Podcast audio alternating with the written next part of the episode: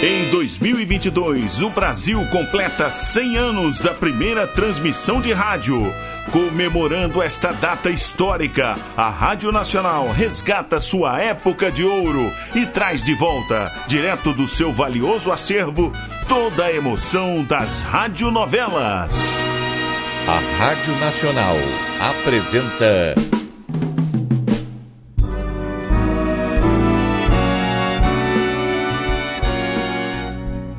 A Vidente e o Vigarista.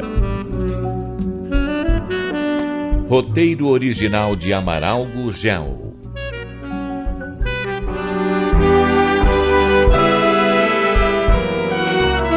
Glorinha, filha de Nádia, demonstra um talento fenomenal para o piano. Será algo que herdou de seu pai, o famoso pianista Ernesto? E tira essas ideias malucas da cabeça, dona Jura, antes que eu perca a paciência. Ora, você não poderá perder o que não tem, Luiz. Ó. Eu quero conversar com você, trocar ideias, e você já vem falando em matar, em esfolar? Ô, Oh, que Jura, coisa! pense um pouco. Tem cabimento a gente entregar uma filha para um estranho só para que estude? Ah, eu também não concordo. Então por que ele está falando nisso? Você me perguntou o que Ondina queria comigo. Quis lhe contar. E você só faltou me agredir, homem. Ah, bom. Perdoe, querida. A ideia, a ideia é tão, tão, tão sem pé nem cabeça que, que eu me descontrolei. Ora, hum, onde já se viu um estranho que chega numa cidade, ouve uma menina tocar piano e pede sem mais nem menos, quer me dar sua filha? Não foi isso Ora, que ele pediu. Não foi Ah. isso. Na verdade, não pediu coisa alguma. Só ofereceu para ensinar a menina gratuitamente. Olha, se estivéssemos morando na capital, você não iria ficar furioso desse jeito. Tem bem, mas não estamos na capital e nem pretendo me mudar para lá. Pelo menos não agora. Então está certo, está certo. Não se fala mais nisso. Ah, bom. Escuta aqui, você, com, você contou a Glorinha? Claro que não. Ela não precisa saber. Ah, fez bem. Ela pode se entusiasmar com a ideia, né? Como Nadir, né? Com o balé e querer ir para casa de susto. Ah, deixa de insultar o pobre professor Luiz. Ele apenas teve vontade de ajudar. Por que há de querer ajudar a nossa filha? Se quer ajudar, existem muitos jovens que precisam. E ele tem ajudado, sim, tem ajudado. Olha, há tempos ele encontrou um rapazinho numa cidade aqui do interior. Era uma vocação nata para o violino. Levou para casa dele, arranjou-lhe um professor e ainda andou pedindo a um e a outro ajuda para o rapaz. Oh, mas era um rapazinho, isso é diferente. Diferente por quê? Por quê? E esse não foi um caso isolado, não, senhor. Tem uma outra pequena numa cidade aí da, da Sorocabana. Eu não guardei o nome. É muito pobrezinha, vive só com a mãe que é viúva. Ah, e levou as duas para casa dele. Não, pois a velha precisa da mocinha. Mas está dando estudos para a pequena. De que jeito? Ela vai a São Paulo todas as semanas. Chega cedo, dá sua aula, almoça em casa do professor e à tarde volta para casa. Olha, e a mocinha está fazendo esse sacrifício há mais de dois anos. Escuta aqui. Se é pobre, como arranja dinheiro para o trem ou para o ônibus, condução até a casa do professor? A prefeitura ofereceu uma caderneta quilométrica para as viagens da pequena. O médico da cidade, um médico como você, Luiz, e que adora a música, paga-lhe os livros que precisa, dá uma pequena ajuda mensal. E outros da cidade ofereceram um piano para a pequena. É, mas nossa filha não precisa disso. É não. claro que não. Só estou lhe contando isto para que você veja que existe apenas bondade, desejo de ajudar esse velho professor. Pois que Deus o recompense. Olha, quanto a Glorinha não vai sair daqui não, hein? Luiz, Luiz, é um assunto encerrado. Eu não quero que ela seja uma concertista, como não quis que Nadir estudasse balé. É, mas acabou convencendo seu pai a deixar a menina ir morar na capital, né? E você viu o resultado. Pobre Nadir. Era tão criança, sem nenhuma experiência. Garanto que se a menina estivesse com ela, Nadir seria contra essa ideia também. Como podemos saber o que Nadir faria? Hum? Escuta, Luiz. Hum. Você não acha que devemos escrever a Nadir contando? Bom, ela não pode decidir sobre o futuro da menina, né? Ora, você se esquece de que ela é mãe? É, mas não tem mais nenhum direito. Nem de saber, de opinar, nada. Que irá adiantar se a opinião dela for contrária à nossa? Eu não vou ceder. Perante a lei, eu sou o pai. Eu decido. Ai, Hitler. Ah, não, não, não me chama de ditador, não. Você pode não ser, mas fala como um. Tá bom. Você acha que, que deve escrever a Nadira? Eu acho. Amanhã ou depois, se Glorinha achar que tolhemos a sua carreira, Nadir poderá nos responsabilizar por isso, né? Mas que carreira? Glorinha vai estudar como qualquer outra moça. Irá se casar e ficará sempre perto de nós. Isso é o que desejamos. Mas a vida lhe pertence. Olha, a palavra de Nadir, hein? A vida é minha e só eu decidirei o que fazer dela. Depois esteve à beira de um rio querendo se matar. Pois Para defender o seu ponto de vista, não é preciso estar aí recordando as loucuras da minha irmã, não é, Luiz? Tá bom, tá bom. Você desculpa que eu não falei por mal, não. Você sabe o quanto gosto de Nadir, né? Até eu fiquei feliz quando conheci o Alex. Ela merece ser feliz.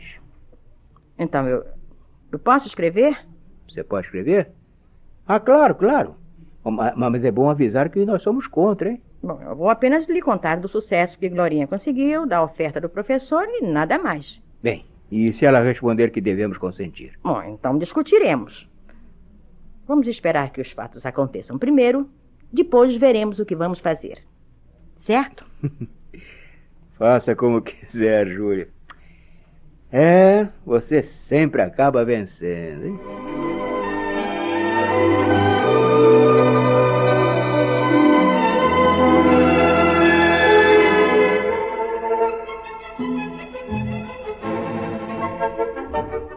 Não, isso O nunca. que aconteceu? Eu só disse que estou com vontade de deixar crescer a barba. Hã? Você, você disse que vai deixar a barba? Falei que estou com vontade, mas se você não quer, não tem problema. Alex, eu ah, estou pensando em coisas mais sérias. Que me importa se você vai ficar barbudo ou de rosto escanhoado? Mas então por que protestou? Não foi com você, Alex. Dirigi a minha Júlia. Ah, e acha que ela poderá ouvir o seu protesto numa distância tão grande? Ah. Se quer brigar com ela, use o telefone. Mas não se esqueça de que os minutos custam dinheiro, hein? Alex, o assunto é sério. Veja aqui a carta de Júlia. Leu a carta? O que me diz? Creio que devo lhe dar os parabéns. Ih, parabéns! Claro! Se sua filha é uma musicista que conseguiu impressionar um professor tão famoso como esse, Eu não quero que ela siga a carreira das artes. é curioso. Curioso o quê? Geralmente os pais tudo fazem para que os filhos sigam uma carreira que sempre admiraram, que gostariam de seguir.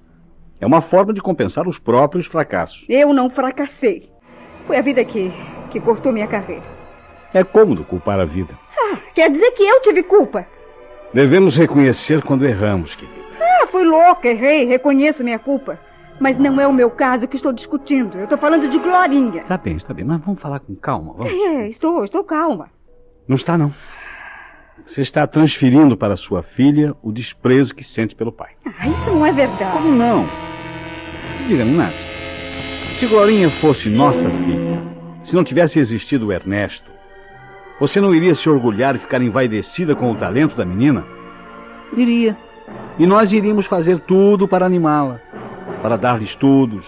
Eu não quero que ela seja uma concertista. Se ela tivesse se destacado em outra coisa qualquer, como química, física, e lhe oferecessem uma bolsa de estudo, Isso é diferente, é diferente. Eu não quero que ela seja uma artista, é isso. se ela tivesse vocação para a pintura, por exemplo, ou para o balé, você iria impedi-la? Eu acho que sim. Acha? Não tem certeza.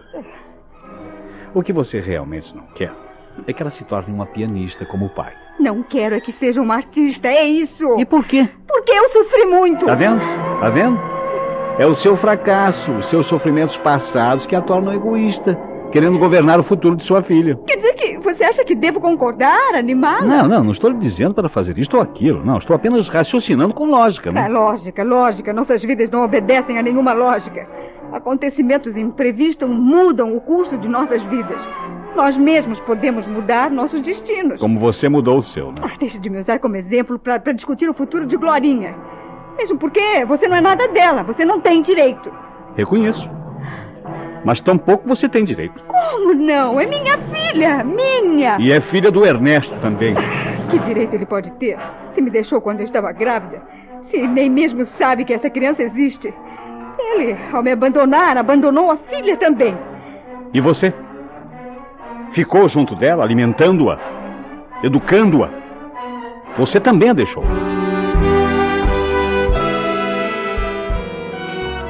Estamos apresentando A Vidente e o Vigarista. Em comemoração aos 100 anos da primeira transmissão de rádio no Brasil, a Rádio Nacional traz direto de seu acervo histórico a época de ouro das radionovelas. Quer ouvir este ou algum capítulo anterior da nossa radionovela? Acesse nosso podcast, A Vidente e o Vigarista, no Spotify.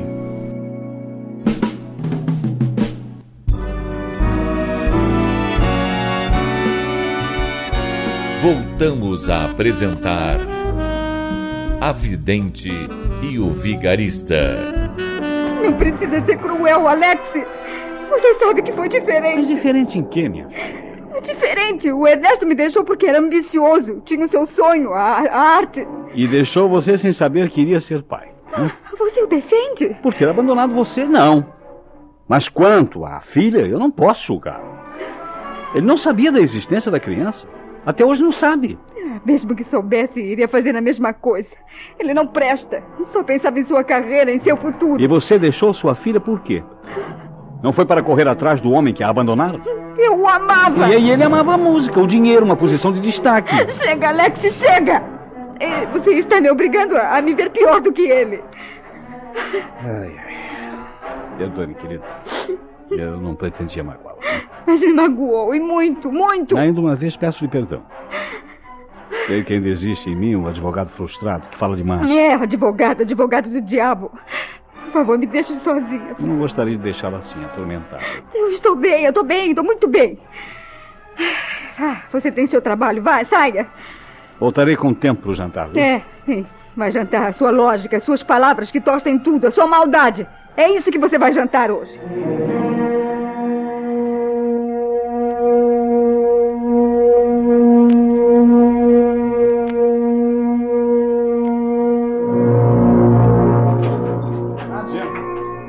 Que você está, Nádia? Aqui no meu quarto. Mas o que, que é?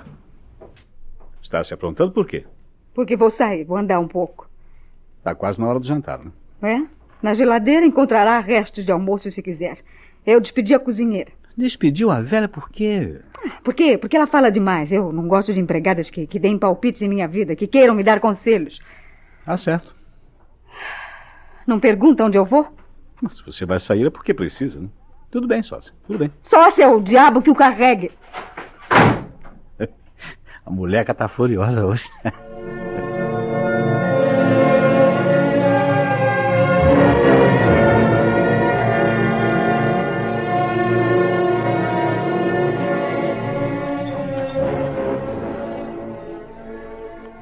Ué? É, é, é, é você, querido? Hum? Quem mais podia ser? Miss Brasil? Oi, tudo bem? De avental por quê, Alex? Por quê? A minha mulher despediu a cozinheira. Ah, eu pensei que fosse jantar num restaurante. Detesto comer sozinho. Quer me fazer companhia? Não me diga que, que você fez o jantar. Você sabe, os amigos dizem que cozinho bem. Hoje terá a ocasião de julgar. Tá bonito. E cheiroso também. Ora, muito bem. O vinho. Hum, tá geladinho. Tá no ponto. E vamos ver que nota dará o cozinheiro. Tá bem. Tá bem, palhaço. Mas tira, tira esse avental, esse gorro ridículo. Perdão, perdão. Mas depois de jantar eu vou ter que arrumar a cozinha. E é um trabalho que detesto. Ah, tudo Mas bem. a senhora sabe, madame, a cozinheira foi despedida, É, né? pois é, eu sei, já entendi, Alex. Eu arrumo a cozinha.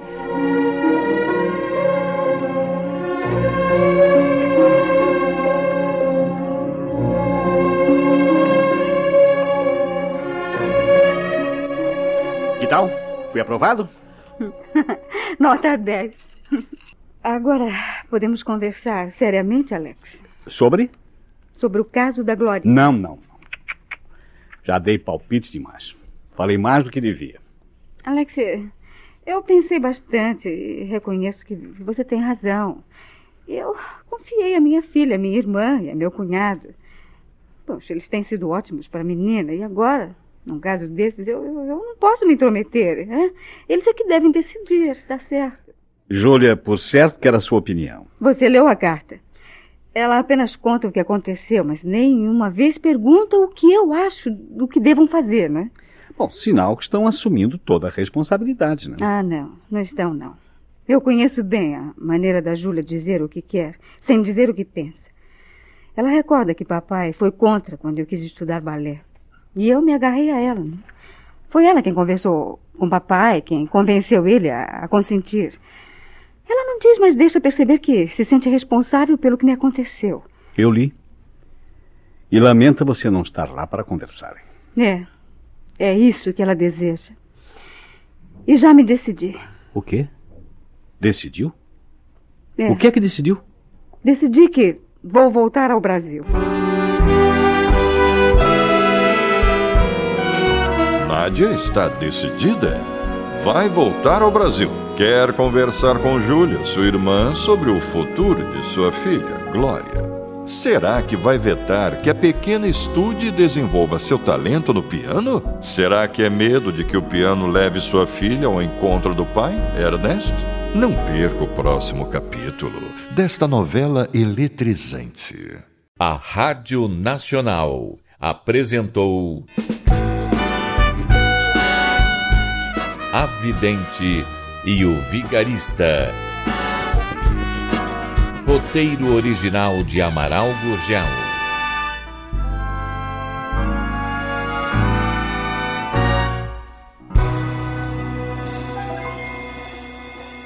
Quer ouvir este ou algum capítulo anterior da nossa radionovela? Acesse nosso podcast, A Vidente e o Vigarista, no Spotify.